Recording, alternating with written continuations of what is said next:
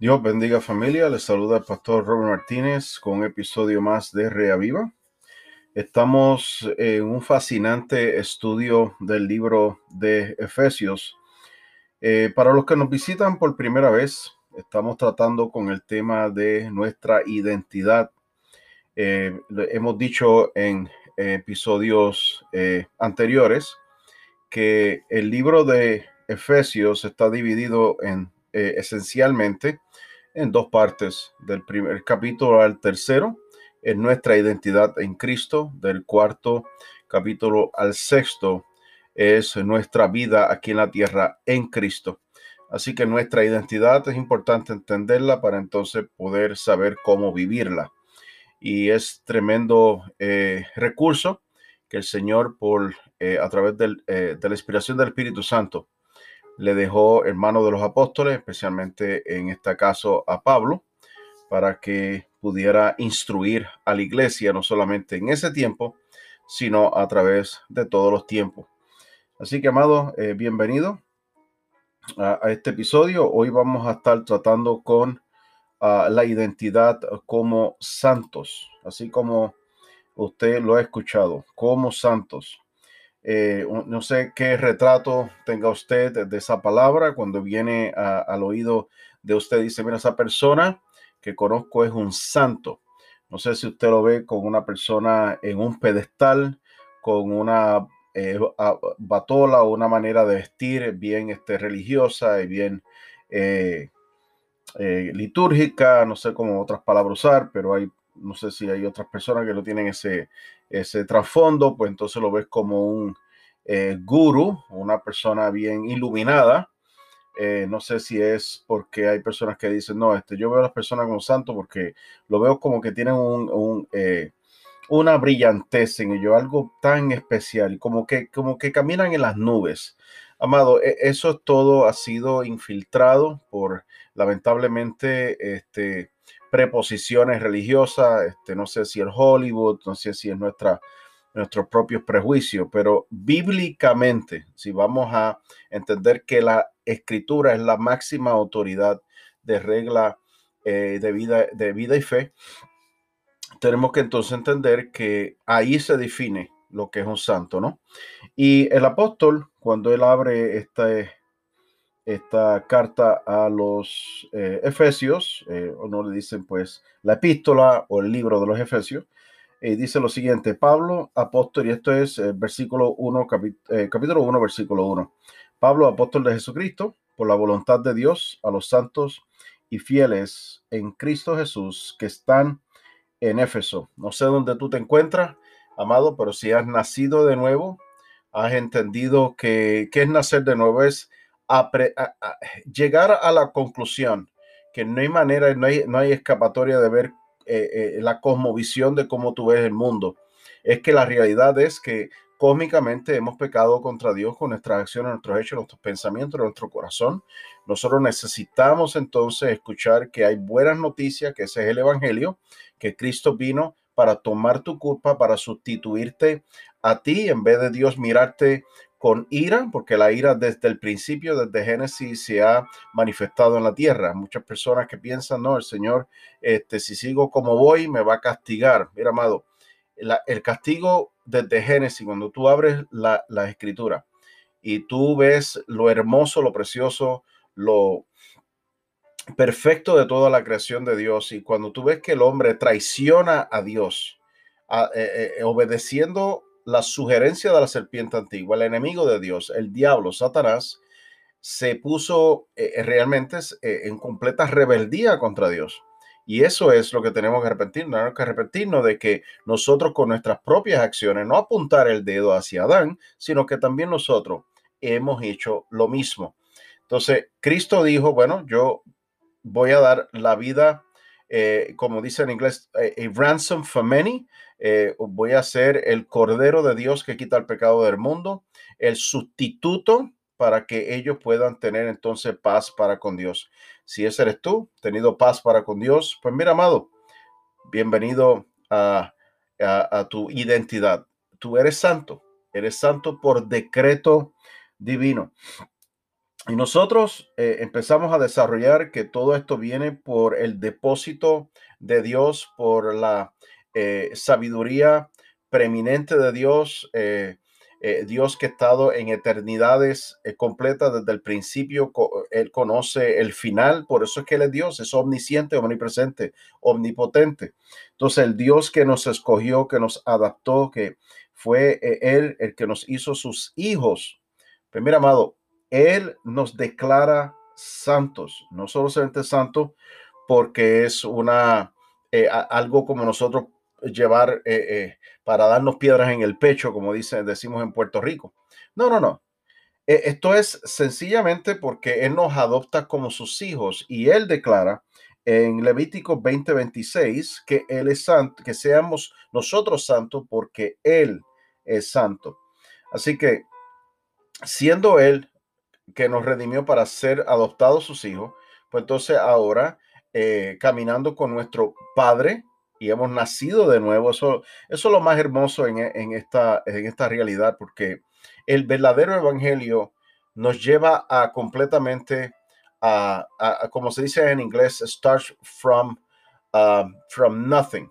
Eh, empezar desde la nada, porque tenemos que nacer de nuevo. El evangelio falso o lo que se predica en algunos sitios, lamentablemente, es un falso evangelio, porque eh, predica un evangelio para mejorarte, para que tú seas una mejor persona. Eso no es cierto. En, en ningún momento el evangelio nos da que predicó Jesucristo, que predicó los apóstoles, nos da ninguna inici, eh, una indicativa, una, nada presenta de, ese tipo de filosofía. La realidad es que el Señor, para poder salvarnos, tenemos que morir para poder, poder nacer. Y es morir al yo, morir a mi camino, morir a mi manera de vivir, a tomar mis propias decisiones. Entonces ahora rendirme a Cristo como mi Señor y mi Salvador. Entonces empezar a renovar mi manera de pensar, eh, empezar a inclinar mi corazón a, que a, darle completamente eh, cabida al Espíritu de Dios, a que procese mi corazón, a que cambie mis actitudes, mis sentimientos, ¿no? y él, y la realidad es que en Cristo, eh, dice la, la, Escritura, que en vez de tener un corazón de piedra, Él nos dio un corazón de carne. Entonces ahora podemos seguirle a Él, podemos parecernos más a Él. Y esa es la, la, la declaración de nuestra identidad. Somos santos porque Él es santo. Y somos santos porque empezamos a comenzar a, eh, a, parecernos más a nuestro Padre. Mira, amado, si un padre, que eh, dicho sea de paso, por eso es que el Señor es el que nos coge, porque ningún niño va a una agencia de adopción y escoge a su padre. Es completamente al revés. El adulto tiene que ir a entrar y, solicitar para adoptar a un niño. Entonces, si ese niño fuera completamente recién nacido y, el único padre que conoce es aquel que lo adoptó, pues entonces va a comenzar a eh, imitar o emular características de este padre porque eventualmente es como eh, eh, es, un niño, es, es, es, como le llamamos en, es, ¿cómo le llaman en Puerto Rico? yo me acuerdo que cuando yo me estaba criando, en la escuela usábamos mucho la, plasticina para hacer este, pues, figuras, ¿no? Porque era moldeable, ¿ves? Este barro, este tipo de, de, sustancia es moldeable. Entonces, un niño es moldeable y este niño, pues, eh, innatamente va a empezar a tomar más características más y más y más de su padre. Eh, por supuesto, hay diferentes procesos, no podemos eh, de, una forma natural y humana juzgar que todo el mundo va a, entrar en el mismo proceso con el Señor, en este caso, en nuestra experiencia cristiana, de la misma forma, pero tenemos que dar fruto de que somos cristianos, de que el Señor, si nos rescató, si nos adoptó, si nos hizo y, este, sus hijos, pues tiene que empezar a haber una transformación. Tiene que haber un tiempo donde empezamos a eh, eh, eh, en la jornada, en el peregrinar de la vida, empezar a ver esas, esos cambios, esa transformación, porque es, esa es la evidencia. Pero lo, lo hermoso de Pablo es que es increíble cuando e, él comienza las cartas, no solamente esta, Colosenses, también Corintios, eh, Gálatas, e, él comienza hablando a los santos. ¿Por qué? Porque la santificación no es, como algunas, algunas lamentables sectas cristianas han, establecido, que es un proceso donde por tus méritos morales o por tus méritos donde tú eres el que te esfuerza para tener un título eh, tan elevado, pues entonces todo se trata de ti. Y el enfoque entonces se, se, convierte más en esta persona que, que entonces entra en un estatus divino, un estatus eh, eh, supremo. Y, y, no, esto es para gente común y corriente, personas que hemos recibido al Señor, que nos hemos arrepentido, que todavía estamos en el proceso que vivimos la vida tratando de, buscar las escrituras para que el Señor a través de sus enseñanzas nos siga moldeando, nos siga cambiando. Pues entonces la santificación que el, el apóstol Pablo está declarando es que él, él, bajo la inspiración del Espíritu Santo, él te ve bajo el producto final. He's calling out who you are. Él está declarando quién tú eres. Él está declarando desde el principio quién tú eres, aunque estés en un proceso. ¿Ves? Eh, yo estoy seguro que cuando Pablo estaba hablándole a esta iglesia, esta iglesia, igual que todos nosotros en todas nuestras congregaciones, estamos en un hospital de pecadores. Esto es lo que es una iglesia, literalmente, eso es lo que es no es un lugar de personas que se roncan más eh, especiales que otros y si esas iglesias eh, existen, las cuales existen, por supuesto que sí. Hay, eh, acuérdate, desde que comenzó la iglesia, déjame, déjame completamente romper un, uno de los peores prejuicios que tienen muchas personas para no abrazar la fe. Déjame, déjame aclararte, esto no es nuevo esto no es nuevo. Desde, desde que comenzó la iglesia ha habido falsos maestros, ha habido falsos hermanos, ha habido falsas iglesias. Eso desde que comenzó, eso, eso fue la batalla constante de, los apóstoles y eso fue eh, eh, completamente eh, declarado en forma profética a través de los labios del mismo Jesús. Así que esto no es nuevo. Pero quiero entonces volver a llevarte a esta realidad, a esta, a esta, a, esta, a, ayudarte a entender. Si nuestra identidad no está en la cruz, no está en la obra completada por el Señor, que desde la cruz Él declaró, escrito está, si no está completamente basada ahí, entonces, amado, vamos a tener un cristianismo chueco, un cristianismo mezclado, donde vamos a tener algunas verdades y algunas otras cosas, las vamos a sustituir o las vamos a integrar con nuestra propia moralidad, con nuestra propia religiosidad y nuestros propios conceptos de lo que debe ser un cristiano. Hoy en día se está usando aún hasta la psicología, están usando lo que se llama los libros de autoayuda, self-help eso no, e, e, eso no es la pureza del Evangelio. E, eso no sostiene la verdad transformadora de Dios, porque son conceptos humanos, de una mentalidad humanista. Así que, amado, nuestra identidad completa viene de Cristo y nuestra posición completa viene porque estamos ya sentados en los lugares celestiales con Cristo Jesús y desde esa posición empezamos a vernos para que nuestra vida siga siendo ser transformada. Nos vemos de esa posición, seguimos peregrinando de esa posición mientras estudiamos, indagamos las escrituras, dejamos que nuestra mente sea cambiada, nuestro corazón transformado y dejamos y nos rendimos al poder del Espíritu Santo que puede hacer esta transformación tan hermosa y preciosa, por supuesto, usando las escrituras y por supuesto ayudándonos a conectarnos más y más en relación íntima con nuestro Salvador. Así que nosotros tenemos que reconocer esto. Ahora, una de las cosas que eh, eh, quiero aclarar, si, si las escrituras nos declaran santos, pero ¿qué éramos antes entonces? ¿Ok? ¿Qué éramos antes? Y la contraparte de santos, según una eh, definición que encontré, dice que fuera de Cristo, si somos en Cristo somos santos, pero fuera de Cristo, Eran los impíos, profanos, malvados, viciosos, malditos y aún endemoniados. E, e, esa, eso es la contraparte tan oscura y tan horrible. Porque el que está fuera de Cristo está, no está bajo pacto con el Señor. Está sin fe y sin esperanza. Estábamos destituidos de la gloria de Dios. Y por eso es que está el mundo constantemente fuera de Cristo, bajo la ira de Dios. Y así mismo lo declara.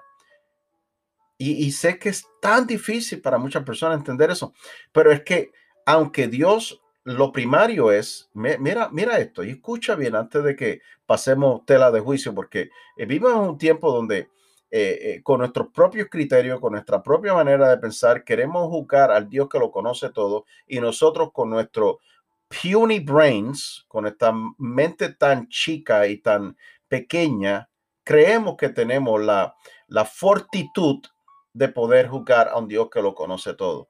E, es, es, es tan ignorante, pero así es. El necio dice en su corazón que no hay Dios. Y por eso es que pueden eh, eh, tirarse hacia atrás y juzgar aún las escrituras, la verdad de Dios, con una plataforma filosófica completamente, eh, lo que se llama lógica,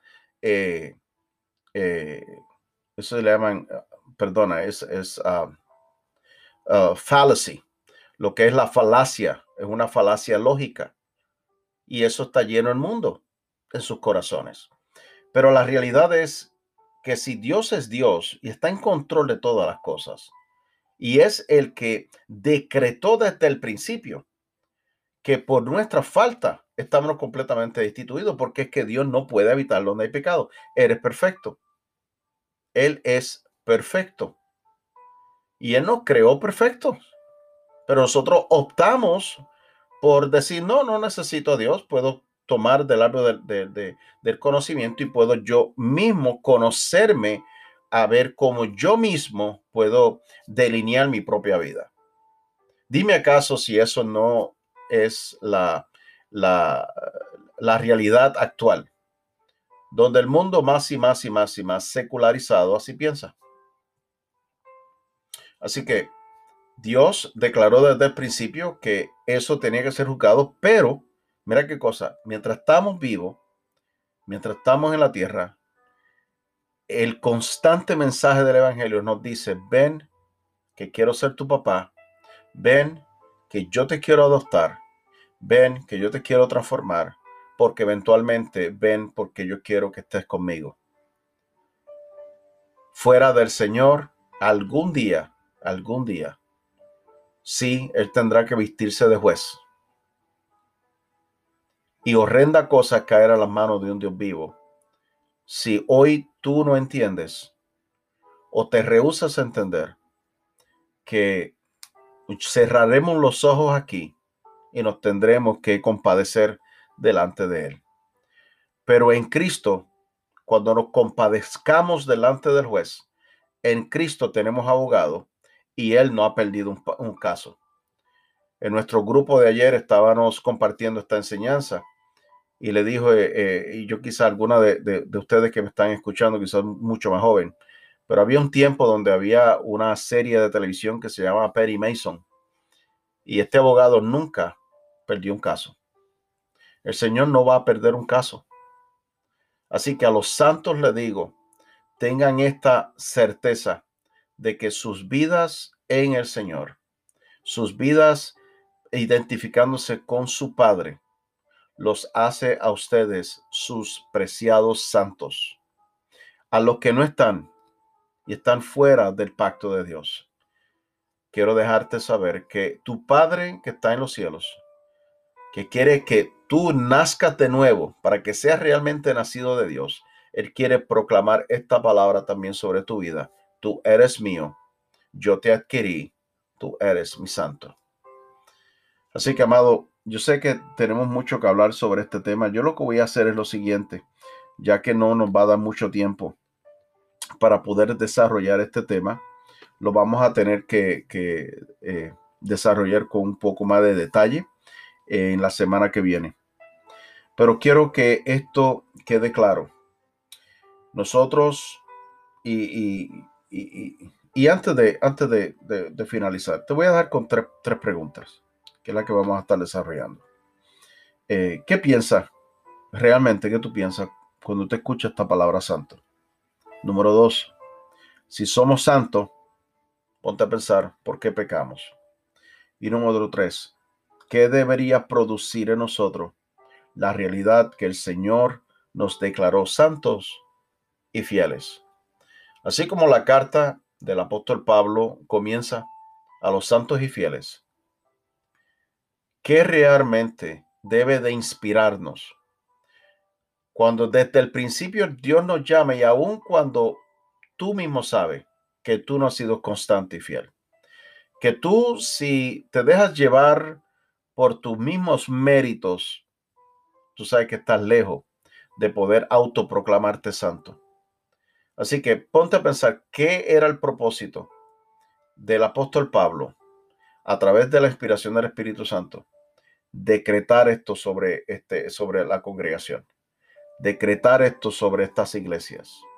Decirles a los santos y a los fieles. Así que, amado, no tengo tiempo para más. Vamos entonces a estar desarrollando, vuelvo y repito, este, la próxima, en nuestro propio, próximo podcast, un poco más sobre este tema. Así que Dios te bendiga, Dios te guarde. Eh, vamos a estar también compartiendo en nuestro eh, feed de cada uno de estos podcasts un poco más de detalles y escritura. Pero si tienes alguna pregunta, alguna petición de oración o comentario, envíanos un correo electrónico lo puedes eh, localizar en nuestra cuenta de podcast. Dios te guarde.